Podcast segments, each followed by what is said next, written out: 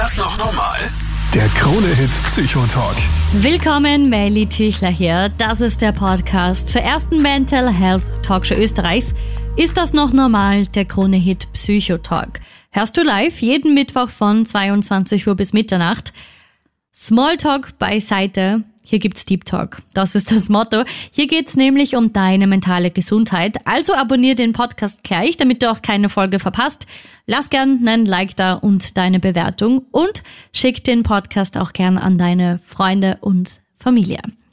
In dieser Folge jetzt das wichtige Thema Resilienz und Widerstandsfähigkeit. Mit dabei Psychotherapeut in Ausbildung unter Supervision Daniel Matosch und Walter Ablinger. Er ist Paralympicsieger und erzählt, wie ein Schicksalsschlag sein Leben innerhalb von Sekunden verändert hat und er sich trotzdem als einen der glücklichsten Menschen Österreichs bezeichnet. Los geht's. Der Krone-Hit Psychotalk. Es gibt ja so Momente im Leben, wo auf einmal in Sekundenschnelle alles anders ist. Schicksalsschläge, die du nicht kommen siehst. Und dann heißt es irgendwie damit umgehen. Manche Menschen können das vielleicht besser als andere. Und Daniel, das ist vielleicht auch gleich mal meine erste Frage.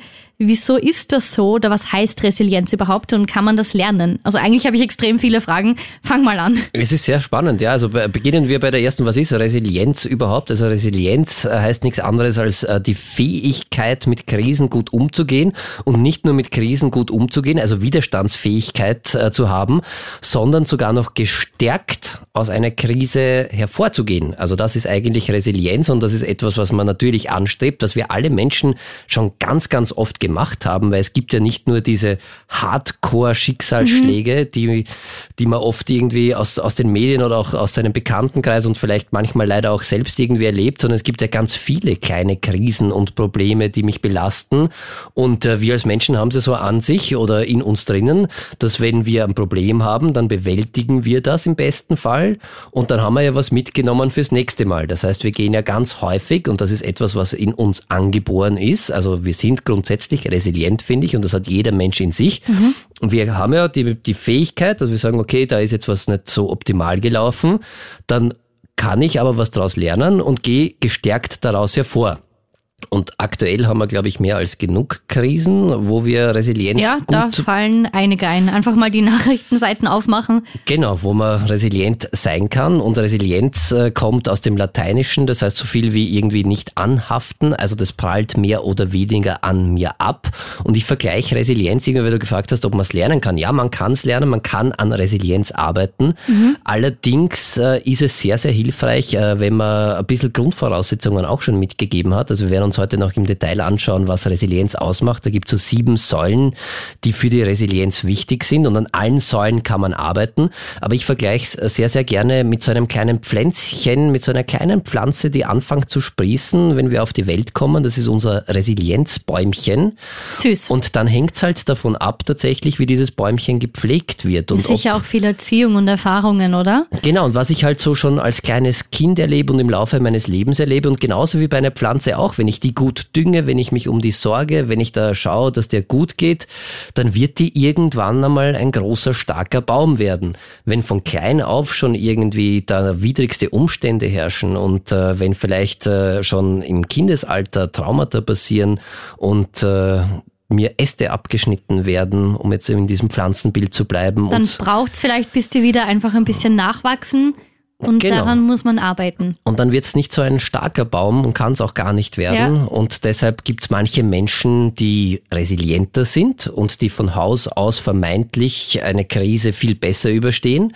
Und dann gibt es halt auch Menschen, wo dieses Pflänzchen nicht so gut gepflegt wurde oder die vielleicht dann selber nie gelernt haben, sich gut um dieses Pflänzchen zu kümmern und die auch dann nie die Möglichkeit hatten, da wirklich einen starken Baum daraus wachsen zu lassen, der dann auch, wenn einmal der Sturm kommt, einfach stehen bleiben kann.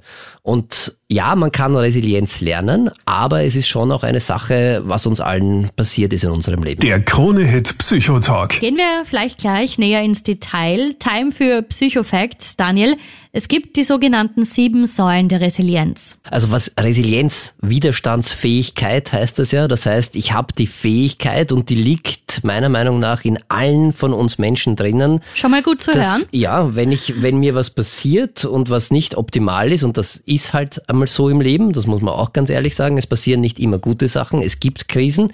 Ich glaube, wir brauchen aktuell nur ein bisschen äh, die Nachrichten verfolgen und wir sehen, da gibt's viel, was wir be zu bewältigen haben und auch in unserem privaten Umfeld passiert ganz, ganz viel, was uns manchmal mehr, manchmal weniger betrifft. Und wenn wir resilient sind, dann können wir aus solchen kleinen und auch großen Krisen gestärkt hervorgehen. Mhm. Und das können wir eigentlich alle und manche können es besser, manche können es weniger gut, weil in der Resilienz entgegen steht die Vulnerabilität. Heute äh, irgendwie die Sendung der besonders schönen und schwierigen Worte.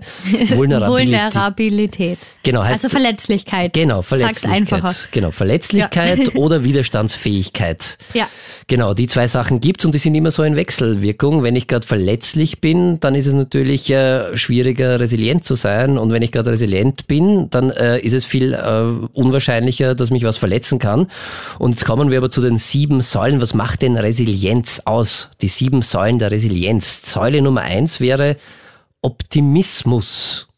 Das heißt, schaffe ich es, nicht immer nur das Negative zu sehen? Habe ich Think das? positive. Ja, und das klingt manchmal sehr so ein Ratschlag, halt den, schon, man, ja. den man gerne irgendwie mitgibt. Ja, denk einfach positiv. Das ist nicht immer leicht, weil das hängt auch ganz viel mit meinen Lernerfahrungen ab.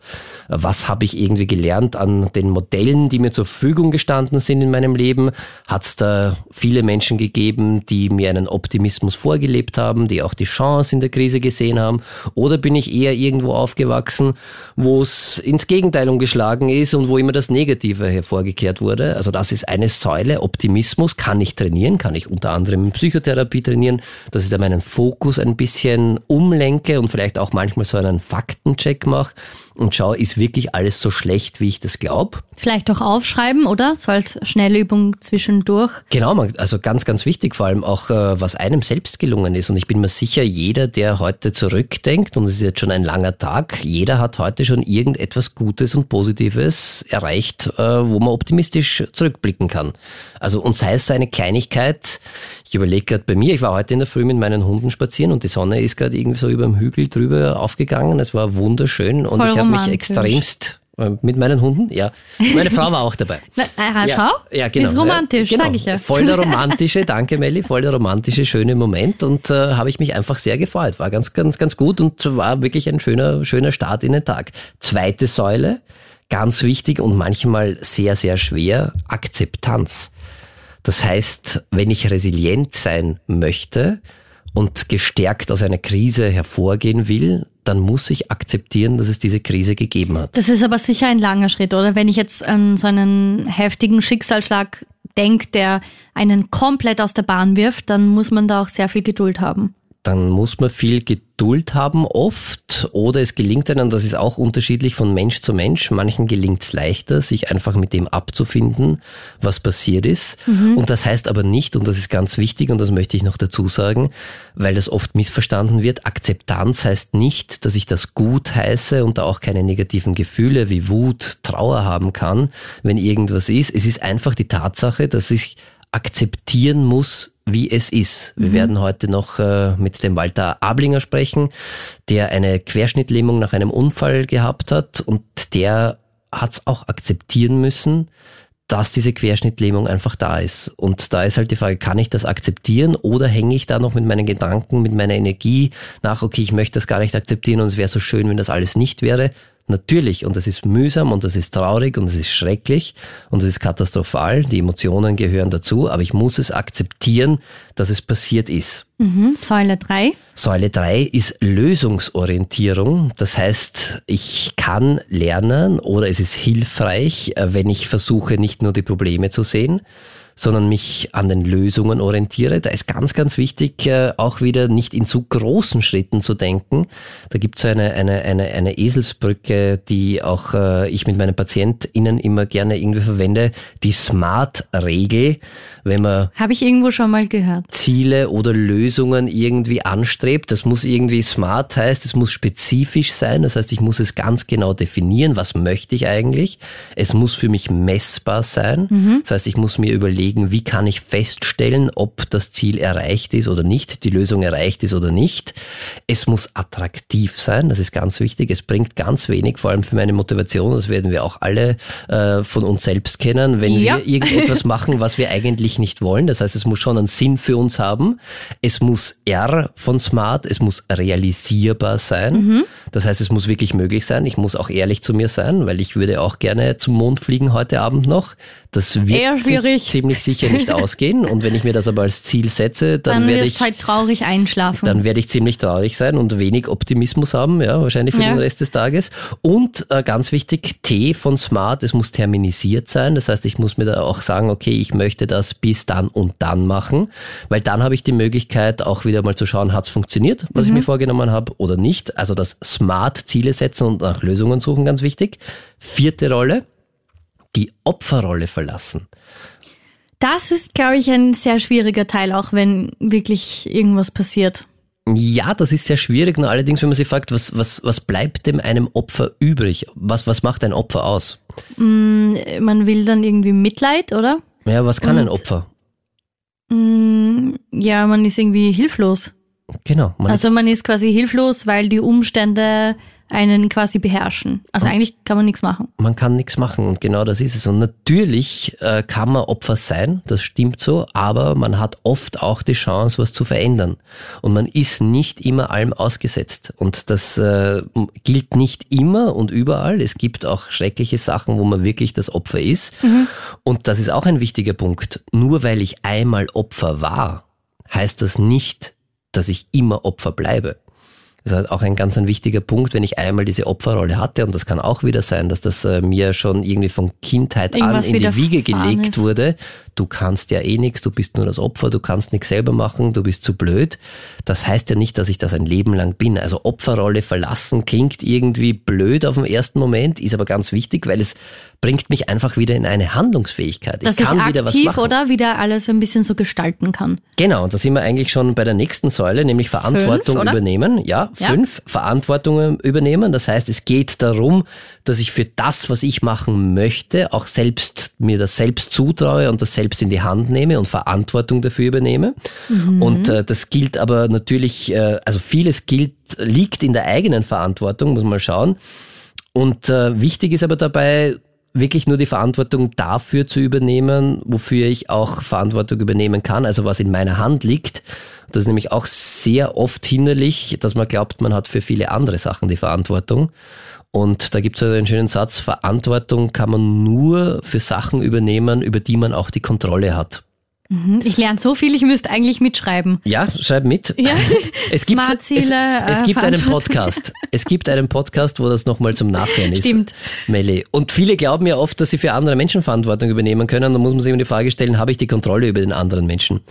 Und das hat man selten. Also außer man ist Elternteil und das Kind ist noch sehr, sehr klein, aber sonst hat man das in seinem Leben nicht mehr und deshalb Verantwortung echt übernehmen, aber nur für die Sachen, die du selbst in der Hand hast. Dann gibt's noch Zukunftsplanung, das heißt ganz, ganz wichtig, um resilient zu sein, dass ich nach vorne schaue. Mhm. Und ein ganz wichtiger Punkt und die letzte Säule ist die soziale Vernetzung was habe ich für ein soziales Umfeld? Kann ich mich mit Menschen austauschen? Gibt es Menschen, die mich verstehen? Gibt es Menschen? Jemand, der einen auffängt. Also das ist, ähm, glaube genau. ich, ganz, ganz wichtig. Ich habe gerade ähm, im Bekanntenkreis einen ähm, schweren Schicksalsschlag mitbekommen und da merke ich auch, wie wichtig es ist, dass die Freunde ständig da sind, ähm, die Freundin, die, das Umfeld einfach, das quasi zeigt, hey, es ist immer wer da, wenn du Hilfe brauchst. Genau, und das ist ganz, ja. ganz wichtig und essentiell. Und das kann, wenn es da gerade schwierig ist, vielleicht am Anfang auch ein professioneller Helfer sein, der so einen ersten Teil eines soziales Netzes bildet. Das auf jeden und Fall. Und in der Psychotherapie ist es immer dann auch Aufgabe, finde ich, von, von dem Team, Patientin und Therapeutin gemeinsam, dass man versucht, auch ein soziales Netz nach und nach aufzubauen, weil das kann auch oft sehr, sehr schwierig sein und manchmal manchmal ist man vielleicht in falschen sozialen Netzen, die einem nicht gut tun, dass man da genug Kraft gewinnt, da wieder rauszukommen. Das sind also die sieben Säulen, ganz kurz zusammengefasst, Optimismus, Akzeptanz, mhm. Lösungsorientierung, die Opferrolle verlassen, Verantwortung übernehmen für mich selbst, Zukunftsplanung und mein soziales Umfeld. und man kann nicht an allen gleichzeitig immer arbeiten, aber man kann an jeder Säule einzeln ein bisschen was schrauben und somit könnte man sich ein bisschen resilienter machen, wenn man noch nicht dieser große, starke Baum ist. Der Krone-Hit Psychotalk. Wenn man nach einem Musterbeispiel sucht, findet man schnell diesen Namen, Walter Ablinger. Er ist nach einem Unfall querschnitt gelähmt und muss sein zweites Leben, wie er es nennt, komplett neu aufbauen. Inzwischen ist er sogar mehrfacher Paralympicsieger und bezeichnet sich als einen der glücklichsten Menschen Österreichs. Walter Erzähl mal von dir und von deiner Geschichte. Ich habe das große Glück gehabt, dass ich in meinem äh, jetzigen Leben zwei komplett konträre Leben erleben darf. Also das heißt, ich bin eben ja als, als in ein, in ein Standardleben hineingeboren und äh, genau habe da meine Schul- und meine Lehrausbildung gemacht und mhm. genau und habe äh, das Schicksal eigentlich immer schon immer schon ein bisschen herausgefordert. Inwiefern? Und, äh, herausgefordert? Genau, äh, ich war immer sehr risikofreudig unterwegs. Okay. Ähm, sei es mit meinem äh, Auto, sei es beim Bungee Jumping, beim beim Tief, also beim Fracktauchen, sei es mit Motorrad, sei es äh, okay. ich hab, äh, sehr auch risky, in, ersten, sehr wild. in meinem ersten Leben. ja, genau, in meinem ersten Leben schon eben das Risiko immer ständig herausgefordert. Ähm, genau, natürlich auch mit meinem erlernten Beruf. Es war jetzt auch nicht gerade so ein Job, wo ich sage, wo nichts passieren kann. Und das ist mir halt leider auch irgendwann einmal zum Verhängnis geworden. Was ist dein erlernter äh, Beruf? Ich habe das wunderschöne Handwerk des Zimmerers erlernen dürfen. Mhm. Also ähm, in einer kleinen familiären ähm, Firma. Mhm. Habe in Deutschland draußen gearbeitet. Ich wohne relativ nahe an der, an der niederbayerischen Grenze. Genau. Und ähm, dort ist mir leider mein, ja, mein Schicksalsschlag irgendwo äh, passiert. Ähm, ich war unaufmerksam. Ich hab, äh, es war das, das Dach war nass. Äh, auf, bei Arbeiten am, an einem ja, Hanghaus, an einem Wohnhaus, war leider kein Schutzgerüst und ich selber war leider auch äh, wenig gesichert. Ähm, ein unaufmerksamer Schritt, eine unaufmerksame Sekunde, wie es oft ist im Leben, ähm, genau, und das Leben hat dann komplett eine ähm, andere Richtung eingeschlagen. Ich bin leider da eben äh, bei Arbeiten am Dach kopfüber von der Dachkante runtergefallen und so unglücklich auf den Rücken gefallen, dass ich mir den 10., 11. Brustwirbel gebrochen habe und das Rückenmark in diesem Bereich so stark verletzt, mhm. äh, dass leider eine komplette Querschnittlähmung daraus resultiert hat. Das tut mir leid. Wie alt warst genau. du da? Ich war genau 30 Jahre, also ich habe äh, in meiner kleinen Gemeinde ähm, ein kleines Wohnhaus gekauft. Äh, mhm. Ich habe am 30. Geburtstag gefeiert ähm, ich war mit meiner damaligen Frau, also schon standesamtlich verheiratet. Sie war im dritten Monat schwanger äh, mhm. äh, und am Monat nach meinem 30. Geburtstag ist leider dieser, dieser Unfall passiert. Und das Leben ist komplett umgekrempelt worden. Das Weiter, ich habe Gänsehaut. In diesem Moment eigentlich, äh, ja, ist, ist die kom komplette Welt zusammengebrochen für mich. Äh, ähm, ich hätte in diesem Moment eigentlich, ähm, ja, mein, mein, einen halben Körper eigentlich zu Grabe tragen können, weil einfach äh, mhm. keine Funktionen mehr zurückkommen sind. Ähm, ich, ich spüre weder meine Blase noch mein Darm. Ich habe äh, kein Gefühl in den Beinen. Es ist weder warm noch kalt, noch mhm. irgendwelche äh, äh Muskelfunktionen. Also aus, diesen, aus dieser schwierigen Situation äh, jetzt im Rollstuhl zu sitzen und der Mensch zu sein, der ja, durch eine Stadt fährt und, und die Blicken ernten muss. Also äh, ein Leben mit einer eigenen Behinderung ist alles andere wie einfach. Also das, das kann ich, ich aber unterm Strich jetzt noch, noch mal ganz kurz, weil du erzählst das so schnell irgendwie. Okay, du bist 30 Jahre alt geworden, bist mitten im Leben, verheiratet. Deine Frau ist gerade im dritten Monat äh, schwanger. Du bist jemand, der die die Herausforderung, sage ich mal, das Risiko sucht. Also ich, man könnte es auch positiv formulieren, ein extremst lebensfroher ja. Mensch und so wie das klingt, sehr sehr viel unterwegs und auch machst sehr sehr viel mit deinem Körper, was du vorher gesagt hast und dann passiert ein Fehltritt. Und das ganze Leben ändert sich vom in Dach Sekunden. Und bist dann auf einmal, wo ist 10., 11. Brustwirbel? Auf welcher, wo, wo ist das? Also ab ja. welcher Höhe ist das? Das ist ungefähr im Bereich des Bauchnabels. Okay. Also hier oben ist noch alle, hat noch alle Funktionen also ganz normal, äh, äh funktioniert der, der komplette Körper noch richtig gut äh, und auch sehr muskulös mittlerweile eben auch durch den Sport äh, ab dem Bauchnabel, da ist ja so ein bisschen ein bolziger Übergang, das kann man sich so vorstellen, wie wenn wie wenn einen die Hand einschläft. Also das ist ja so ein, ja, mhm. so ein bisschen ein taubes Gefühl in diesem, im Bauchnabelbereich. Und unterhalb dem Bauchnabel ist wirklich komplett, also da ist gar nichts mehr. Da ist weder Gefühl noch äh, Schmerz noch irgendwie, ähm, ja, wie, Reaktionen wie, von, von Muskeln oder solche Sachen. Wie war das bei, dem, bei dem Unfall? Hast du das da irgendwie mitbekommen oder war, warst du dann lang im Krankenhaus? Oder das stelle ich mir ja extrem mhm. schwierig vor, oder? Also die Erstversorgung, die Rettungskette hat super funktioniert. Die, die Rettungsmannschaft hat mich da in so einer Luftmatratze gelagert und nichts. Also wirklich, äh, dass, äh, dass die Verletzung nicht irgendwie, es war eh schon schlimm genug. Ich habe sofort gemerkt, wie da unten am Boden liegt das, das fühlt sich irgendwie so an, wie wenn das Leben aus dem Körper rausweicht. Und, und mhm. äh, es ist echt ein, richtiger ungutes Gefühl. Mhm. Und wie gesagt, ähm, die hat mich dann in einen Hubschrauber, die hat mich nach Regensburg geflogen, weil es eben in Niederbayern passiert ist. Ähm, genau, dort bin ich erst versorgt worden, Stabilisationssystem in die Wirbelsäule rein, also der Bruch wurde stabilisiert.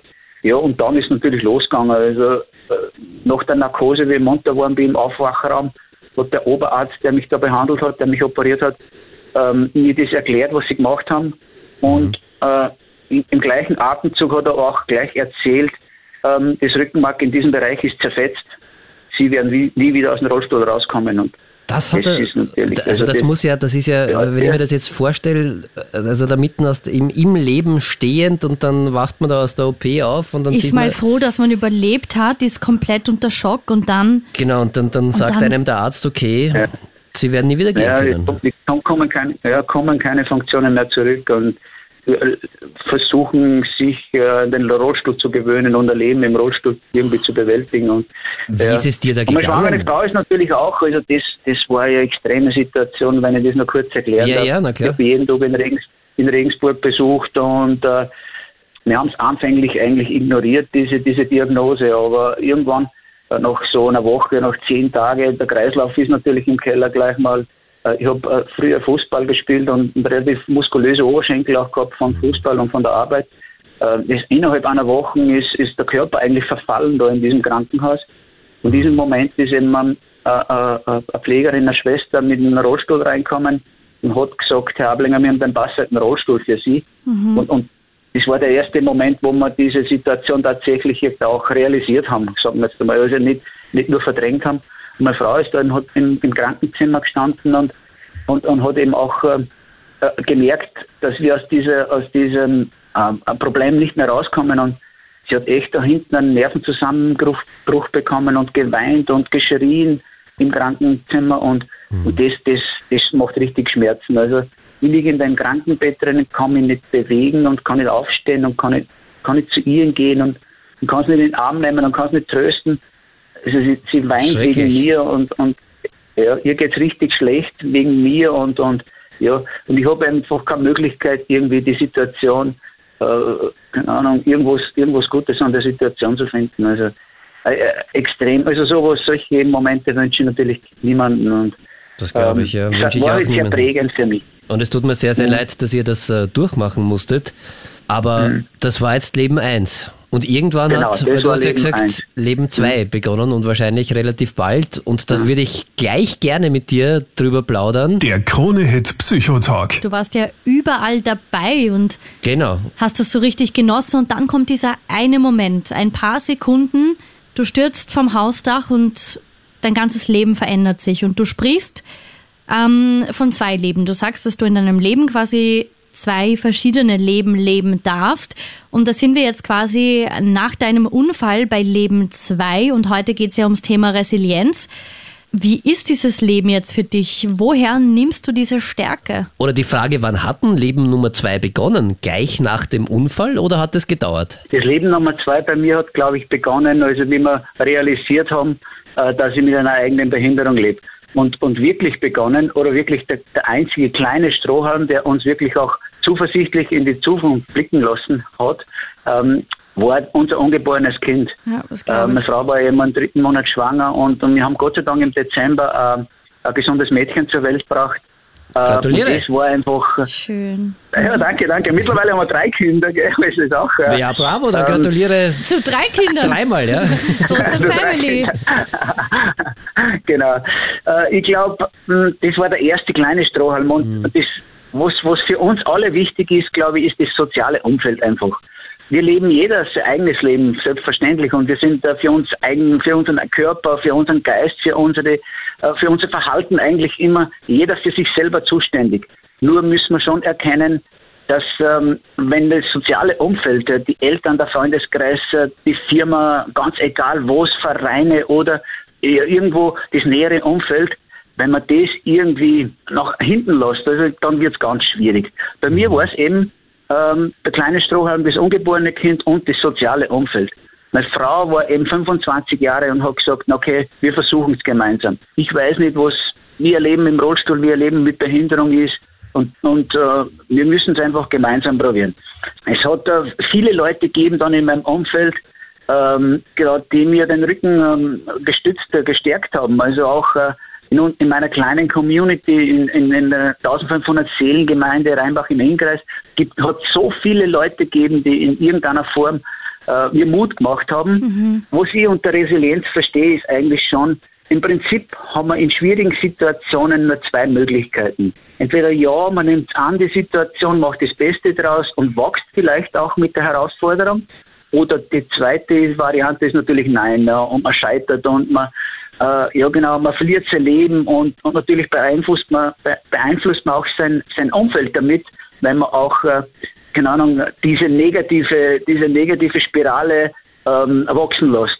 Mhm. Und ich glaube, ja, Resilienz kann schon sein, dass wir es vom Elternhaus mitbekommen haben, aber ich glaube, Resilienz oder Widerstandsfähigkeit kann man genauso erlernen. Ich bin jetzt kein äh, Mentaltrainer, kein Psychologe oder kein, weiß ich nicht, kein Hirnforscher, aber ich glaube, jeder von uns hat die Möglichkeit, Widerstandsfähigkeit zu lernen und aus schwierigen Situationen das Beste zu machen. Weil ich bin mir schon bewusst, da jeder von uns stoßt in seinem Leben irgendwann vor Herausforderungen. Ob das eine Scheidung ist, ob das ein finanzielles Problem ist, ob das jetzt eine Krankheit ist oder ein Todesfall in der Familie oder äh, weiß ich, ein Problem mit dem Chef oder so. Es gibt da so viele Herausforderungen. Man, aktuell brauchen wir nicht reden. Äh, Krieg und Teuerung und mhm. Corona und äh, es ist, ist wir, wir haben alle am Limit irgendwo. An Aber, Krisen ähm, fehlt uns nicht, da hast du absolut recht. An und, Krisen.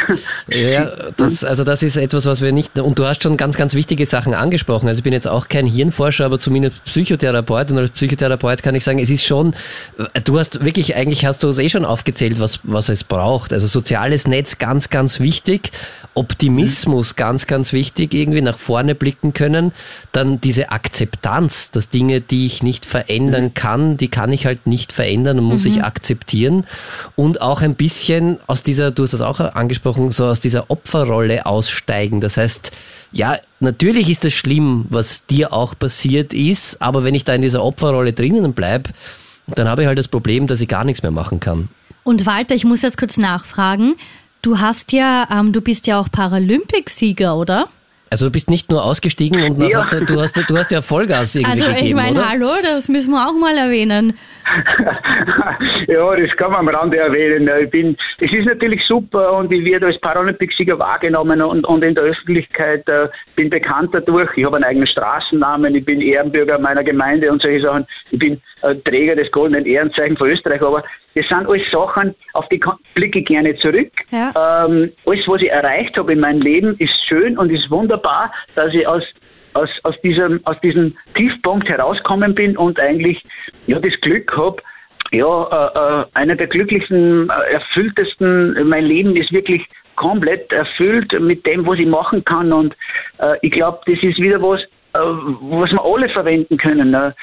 Ich, wie gesagt, äh, ich, ich bin jetzt kein, kein Profi drin, aber ich habe mir zum Ziel gesetzt, meine Synapsen ähm, mit denen, äh, was mir mein Unterbewusstsein eigentlich bewegt, ähm, ich habe mich dafür für die positiven Synapsen entschieden. Wir alle wissen ja, wenn wir was lernen wollen, wenn wir umso öfter, dass wir was lesen, umso leichter können wir es uns merken.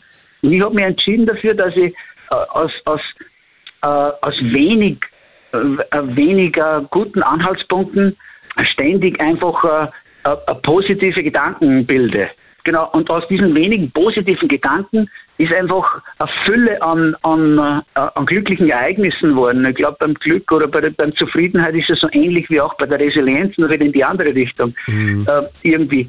Äh, ich glaube, äh, wir können unser Unterbewusstsein so steuern, ähm, ich, ich, ich mir Ja, ich, ich, behaupte, ich bin einer der glücklichsten Menschen, die es bei uns in Österreich gibt. Und du bist Obwohl vor allem ich immer ein, am Rollstuhl sitze. du Ich bist vor allem ein, bist ein, so ein, inspirierend, ein unglaublich äh, sympathischer Mensch. Also okay, auch Paralympicsieger, goldenes. Ehrenzeichen. Ja, habe ich halt alles, aber Ja, egal. der eh, okay. Kaffee geht auf mich.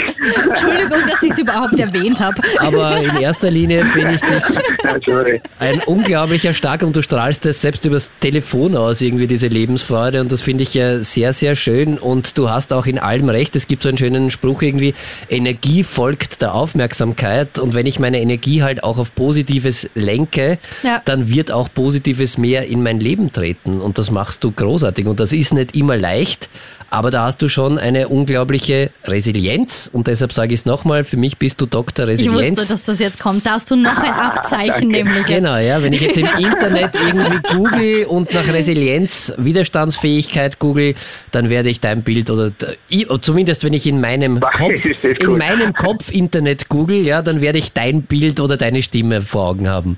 Also für mich bist du einer äh, wirklich ein, ein Vorbild und danke, dass du jetzt, obwohl du gerade, du bist ja gerade auf Trainingslager in, in Lanzarote, oder? Für die, für den, für den nächsten Wettkampf. Ganz genau, ich bin im, im warmen Lanzarote, habe da super Bedingungen, äh, gute Straßen, der Verkehr ist sehr aufmerksam. Mir, ich bin ja sehr gefährlich wieder mal unterwegs mit meinem Handbike, also sehr tief und viele unterschätzen diese Breite. Aber ich bin eben gerade Vorbereitung auf die nächsten Weltcuprennen, da haben wir jetzt Italien, Belgien und in Amerika. Äh, Es wird ein wichtiges Qualifikationsjahr werden heuer, weil ich würde gerne nochmal in, in Paris 2024 bei den Paralympischen Spielen Österreich vertreten. Ja, genau. Und äh, heuer haben wir noch Weltmeisterschaft in Glasgow. Auch sehr schön, weil es die erste inklusive Weltmeisterschaft ist. Cool. Das heißt, alle Radsportarten, also von Elitefahrer über BMX, Ba- Mountainbike und Bahnfahrer und solche, auch der Behindertenradsport ist eben in Glasgow heuer. Und genau. Und Das heißt, das du hast was vor. riesig. Äh, Es wird da nicht fad ja, offenbar, genau. oder? Wir haben voll Plan. Es wird da nicht Vollen fad. Plan. Super, Walter. Du Genau, so hast aber sein. auch äh, für alle, die es interessiert, also erstens gibt es eine, ein, ein ganz langes Gespräch mit dir oder einen Podcast von dir, von unseren lieben Kollegen vom äh, Kurier-Podcast äh, Ich weiß, wie es ist, falls jemand interessiert, unbedingt anhören. Kann ich sehr empfehlen. Da erzählst du nämlich deine ganze Geschichte ausführlich. Voll cool. Und du hast auch ein Buch geschrieben, oder? Du bist ja jetzt nicht nur ein Spitzensportler und goldener Ehrenzeichenträger und sympathischer Mensch, sondern du bist auch Autor. Der Daniel kommt nimmer raus aus dem Schwärmen. Ja, na, eh. Schaut so aus, gell? Nein, ja gut, selber habe ich es auch nicht geschrieben, aber ich habe da einen Ghostwriter gehabt, einen sehr Okay. jungen, motivierten äh, Journalisten. Ich bin ein ziemlicher Pfeife in, in der deutschen äh, Rechtschreibung.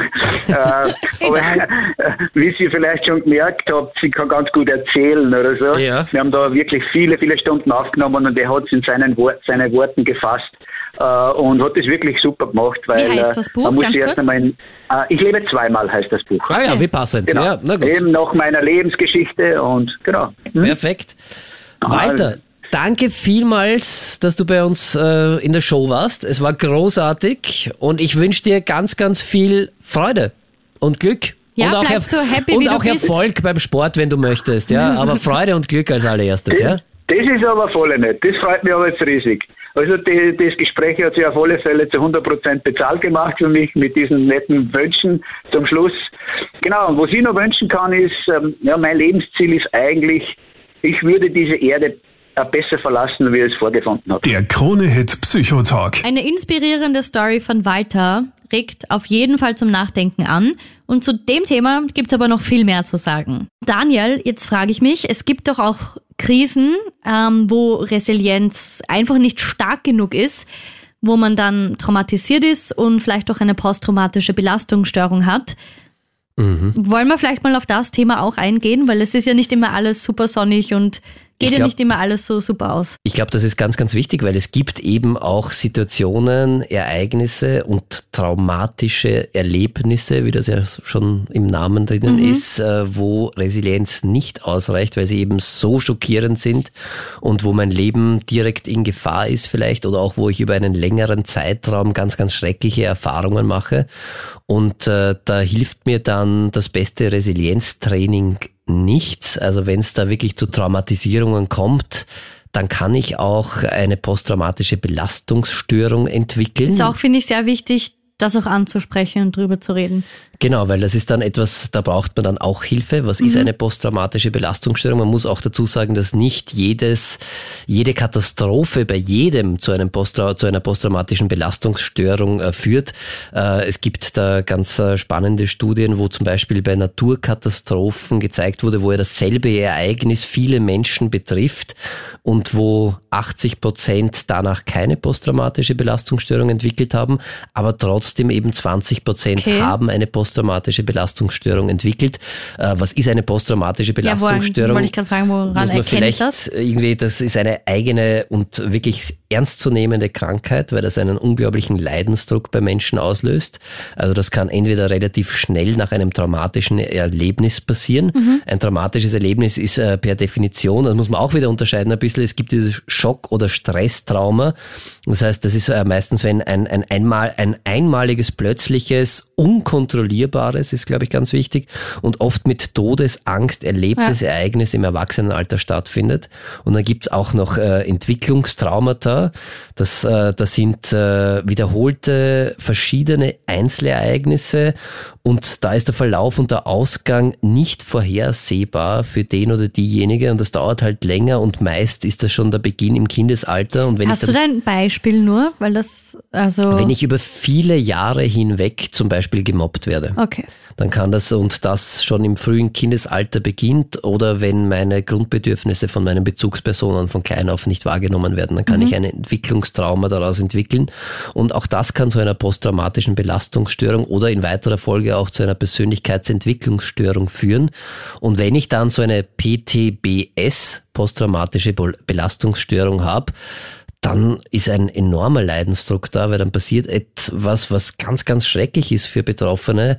Ich, äh, es kommt nämlich dazu, dass ich diese sogenannten Flashbacks, also ich wieder erlebe dieses traumatische Ereignis, diese Katastrophe immer wieder. Das kann in Träumen sein, das kann aber auch tatsächlich so im Alltag plötzlich irgendwie einfahren. Einfach aus dem Nichts? Einfach vermeintlich aus dem Nichts. Meistens gibt es irgendeinen Trigger. Ja. Das heißt, irgendetwas, was im entferntesten auch, und das kann wirklich sehr entfernt sein, an diese traumatische oder an dieses traumatische Erlebnis erinnert. Das sieht man ja ganz oft in Filmen, dass genau. dann Leute auf einmal stehen bleiben und dann kommt das alles wieder und sie spüren es quasi mit dem ganzen Körper nochmal und kriegen Panik und so. Genau, und in Filmen ist es ganz häufig, äh, gerade bei Vietnam-Veteranen kennt man es ganz gut, dass irgendwie so eine Fehlzündung eines Autos, das ein bisschen wie ein Schuss klingt, wieder dafür sorgt. Ja. Und das ist wirklich so, die sind dann tatsächlich direkt wieder in dieser Situation drinnen, also wirklich in Todesangst.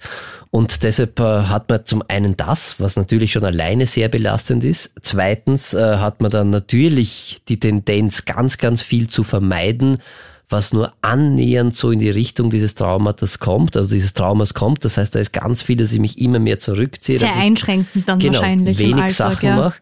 Und ich habe so eine Übererregung. Ich bin die ganze Zeit auf der Hut, immer angespannt, weil ich glaube, irgendwo droht Gefahr. Und ich habe das, das Problem bei einer posttraumatischen Belastungsstörung ist, dass ich dieses schreckliche Ereignis, das mir passiert ist, hat mein Hirn durch diese Überforderung in dem Moment, wo es passiert ist, nicht abgespeichert als vergangen, sondern das muss man sich so vorstellen, das schwirrt irgendwie im Kopf herum. Und kommt immer wieder und kann immer wieder kommen. Bei dem kleinsten Detail, das irgendwie oft auch durch Gerüche, ganz, ganz häufig, wenn irgendetwas mhm. nur so ähnlich riecht, weil unser Geruchszentrum ist direkt mit dem Hirn verbunden, deshalb sind Gerüche da ganz, ganz äh, starke Trigger und wenn es nur irgendwie riecht, wie es in dieser gefährlichen Situation gerochen hat, kann es sein, dass ich sofort wieder in diesem äh, in, in dieser Situation wirklich drinnen bin und das fühlt sich genauso an, als würde ich das wieder erleben. also wirklich schrecklich. Ist das aber dann behandelbar? Ist behandelbar. Was man in der Psychotherapie macht, ist eben dabei zu helfen, dass dieses dramatische Ereignis verarbeitet, unter Anführungszeichen. Also wir können es ja nicht wegmachen, es ist ja passiert. Ja.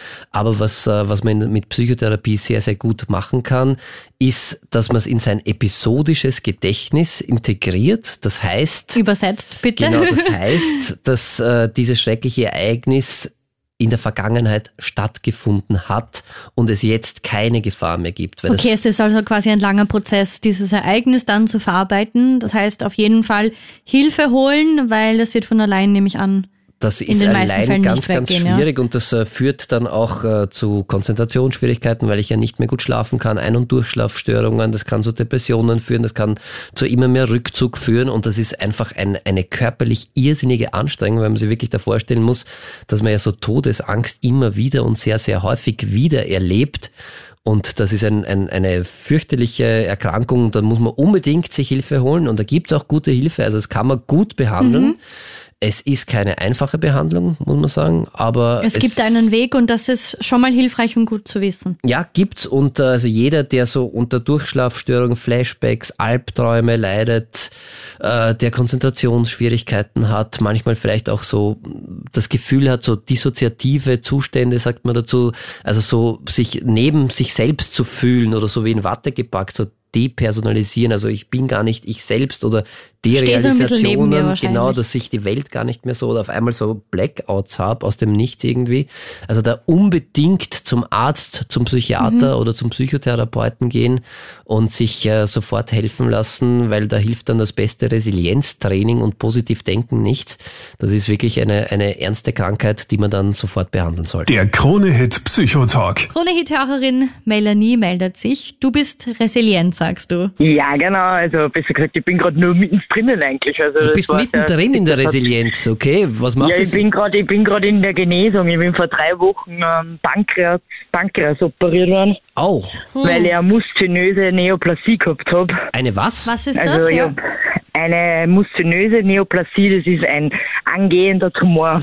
Oh, scheiße. Also er war sechs, ja genau, also war eigentlich nur zystisch im Endeffekt, aber das hätte in den nächsten paar Jahren wäre er böse geworden. Und das ist jetzt entfernt worden. Also mir ist ein Drittel von der Bauchspeicheldrüsen entnommen worden. Au. Wie, wie geht's ja. dir? Also jetzt mal ganz, ganz zuerst, wie, wie geht's dir gerade? Alles gut? Ja, Jetzt geht's mir wirklich gut. Also ich war zwar heute wieder bei der Kontrolle, ich habe leider die Drainage noch immer drinnen. Ah, shit. Also das heißt, die Werte passen leider auch nicht. Das wird wahrscheinlich so sein, dass ich nur mal ein zweites Mal operiert werden muss. Du klingst so locker und positiv, wird. aber. Ja. Oder ist das irgendwie, ja. kommt das falsch rüber übers Telefon gerade? Nimmst, Nein, nimmst du irgendwelche sagen, Medikamente gerade oder? Nein, gar nicht, wirklich nicht. Also Oder, ich da bin, passt ich bin eh, ja, so, super. wirklich so umgegangen damit eigentlich. Also sicher habe ich meine Phasen gehabt, wo es mir nicht so gut gegangen ist, aber mittlerweile bin ich auf dem Standard, ich, ich vertraue die Ärzte so gut und ich fühle mich gut betreut und deswegen sehe ich das als ein bisschen positiv, weil es ist trotzdem gut für mich ausgegangen, weil es hätte in ein paar Jahren ganz anders ausschauen können und ich hätte Krebs gehabt. Ich habe halt auch einen Rückhalt von meiner Familie und von meinem Mann und alles gehabt. Das ist sehr Man viel wert, gell? Ja, aber ich habe halt immer trotzdem ans Gute gedacht, weil ich bin halt trotzdem erst 28 Jahre alt und da denkt man halt trotzdem eher, es geht alles gut aus. Ja, und das ist äh, großartig, weil du hast jetzt so viel beschrieben, was eigentlich resiliente Menschen ausmacht. Du bist optimistisch geblieben, du hast das irgendwie akzeptiert und irgendwie dich mhm. nicht dagegen gewehrt. Du hast irgendwie ein gutes soziales Netz, offenbar was hilfreich und dieses ist. Dieses Vertrauen auch irgendwie, Du hast dieses oder? Vertrauen, du hast ja gemacht, was du tun kannst und dich dem gestellt. Wo hast du es gelernt? Genau. Äh, gib uns, äh, wie bist du also aufgewachsen? Also wir wollen alles ganz genau wissen, weil wir wollen das. das ist ein äh, kleiner Verhör. Also ja, wir wollen das nachspielen. Ich, ich habe ja. schon, hab schon einige Sachen in meinem Leben also erlebt. Ich habe schon einen schweren Unfall gehabt im Arbeitsbereich. Mir ist ein Glasl ins Gesicht geschmissen worden. Oh. Da war ich Puh. 20 Jahre alt. Also ich bin im Gesicht gnad worden, im halben Gesicht gnad worden. Mhm. Und damals habe ich das nicht so gut aufgenommen. Da war ich wirklich in einem richtigen Down, da habe ich wirklich Hilfe gebraucht und alles. Ja. Ich wollte mich nur noch daheim einsperren, weil mit 20 Jahren bist du halt einfach so, ja super, ich habe keinen Freund und nichts, jetzt bin ich da im Gesicht gnad worden und das will mir ja keiner mehr und ja. ich kann mich selber nicht mehr anschauen. Und damit hat eigentlich damals erst ein wenig angefangen. Ich habe halt dann die Sicht ein bisschen anders gehabt weil es ist alles Gott sei gut ausgegangen. Die Norden sind voll schön verheilt und alles. Äh, man sieht wirklich kaum mehr. Und das war halt für mich dann so ein Erfolgserlebnis. Und dann habe ich mir wieder gedacht, naja, es geht ja anders auch. Und es war jetzt so, dass mein Mann letztes Jahr leider auch äh, im Krankenhaus war für zwei Monate, weil der hat BTBS gekriegt. Okay also posttraumatische Belastungsstörung. Mhm. Und dann ist eben jetzt das mit mir auch noch passiert. Also sehr viel hab, zusammenkommen, ha? Ja, genau. Aber ich habe immer gesagt, wir schaffen das, es wird wieder anders werden und es wird anders werden. Mhm. Und das war halt einfach immer, ich habe halt immer mein Leben, also meine Zukunft gesehen und ich habe mir immer die Zukunft vorgestellt, es passt alles. Das ist das und Nächste, was Resilienz gedacht. ausmacht. In die Zukunft schauen, tatsächlich einen Zukunftsplan haben und genau wissen, wo möchte ich hin. Also Daniel analysiert gerade genau. alles. Also Nein, anscheinend ja, ich, hast du alles richtig gemacht. Und du hast vorher gesagt, äh, du hast dir damals, hast du Hilfe gebraucht. Äh, wo hast du die herbekommen? Uh, ich habe das uh, privat, hat mir jemand geholfen zum Ansprechen. Okay. Unter anderem. Und da habe ich ein paar Therapiesitzungen gemacht. Okay. Weil ich wollte wirklich per Du nicht mehr arbeiten gehen. Ich wollte nicht mehr arbeiten gehen, weil ich gesagt habe, ich kann nicht, in, ich kann nicht rausgehen, weil die Leute schauen mir alle an, die Leute schauen mir ins Gesicht und ich habe nur Arme im Gesicht und ich, will, ich will, wollte wirklich per Du nicht mehr rausgehen yeah. aus dem Haus. Das heißt, du hast damals Psychotherapie Aber, gemacht, äh, privat, und das hat dir ganz gut, genau. gut geholfen. Super. Genau, ich habe mir da schon, und natürlich auch die Unterstützung von der Familie und alles dann auch wieder. Ich habe Gott sei Dank eine große Familie, und okay. die waren halt auch immer für mich da. Man jetzt, so wie es jetzt zum Beispiel war, eben bei der OP, die Möglichkeit ist ja auf, aufgrund so einer großen Eingriff, war die Möglichkeit ja auch da, dass ich eine äh, psychotherapeutische Betreuung bekomme im Krankenhausaufenthalt. Ja. Die habe ich natürlich auch angenommen. Gut so. Und es hat Und geholfen offenbar. Habe ich genauso gemacht. Ja, sicher. Sehr gut. Auf jeden Fall. Mel Aber ich war schon immer ein positiver Mensch und ich das hat dir auch sicher ich sehr geholfen. Noch, ja, und ich habe noch ein paar Jahre vor mir und die Jahre möchte ich genießen und ich muss halt damit leben. Und das machst du sehr gut, wie es klingt irgendwie. Also ich glaube, äh, und Resilienz heißt ja eigentlich gestärkt aus einer Krise hervorgehen. Ja. Und so gesehen machen wir bei dir keine Sorgen. Also das wird nur besser werden und das wird großartig werden. Ja, so. Ich, ich sehe meine Zukunft auch schön, ja. Ja, ich, ich auch und ich wünsche dir alles, alles Gute und auch deinem Mann alles, alles ja, danke, Gute. Danke. Und, äh, Sehr beeindruckend, toi, toi, toi, wirklich. Ja. Der Krone-Hit Psychotalk. Daniel, zum Schluss hast du noch was, das sich ABC Gesundübung nennt. Was ist das? Genau, ja, danke. Na, es, ist, es geht in Wirklichkeit darum, dass wenn man resilient sein möchte, und ich habe ja ganz zu Beginn der Sendung äh, gesagt, das ist, kann man irgendwie Resilienz, kann man so ein bisschen vergleichen mit ein, einer Pflanze. Und äh, die hat jeder irgendwie und wenn die nicht gut umsorgt wird, dann kann die nicht ordentlich wachsen. Mhm. Sehr und poetisch. dann wird das kein, kein starker Baum, der wenn dann auch einmal der Sturm kommt und ein Wind kommt, und das ist ja Resilienz, dass wenn ein Sturm, ein Wind, eine Krise kommt, dass ich da dann widerstandsfähig bin und dem standhalten kann. Und äh, ja, was ich äh, jedem nur mitgeben kann, ist sich um diese Pflanze, und das in Wirklichkeit ist man diese Pflanze selbst, um diese Pflanze gut zu kümmern. Und da gibt's eben so eine eine kleine Eselsbrücke, das ABC gesund, mhm. das ich in der Psychotherapie auch gerne verwende in meiner Praxis. Und das heißt in Wirklichkeit, wofür steht das A? A steht im ABC gesund, angenehme Gefühle sammeln. Und das ist ja auch mal eine Herausforderung. Sammeln ist spannend. Weil negative Gefühle kommen ja sowieso, das gehört zum Leben dazu. Und äh, ich kann ja auch einmal bewusst schauen, dass ich angenehme Gefühle sammle. Und da kann Wie? ich ja also gehe ich da jetzt auf Beispiel, Jagd? ja, kann man auf angenehme Gef äh, Gefühle Jagd gehen. Das Zum Beispiel äh, angenehme Aktivitäten machen und sich das wirklich vornehmen. Zum Beispiel ein Bad nehmen oder Dinge sammeln, Urlaub machen. Daran denken, wie es sein wird, weil wir gerade vorher drüber gesprochen haben, äh, wenn meine Ausbildung fertig ist und schon ein bisschen so in positiven Gedanken sein. Lachen, an frühere schöne Zeiten denken, Zeitschriften oder Zeitungen, die mir Spaß machen, lesen, im Internet surfen, coole Sachen, lustige Sachen anschauen flirten, Musik hören, Musik spielen. Da gibt's echt viel. Mit dem Haustier kuscheln, eine Massage buchen, Coffee Dates. Jetzt fällt mir viel ein, ja.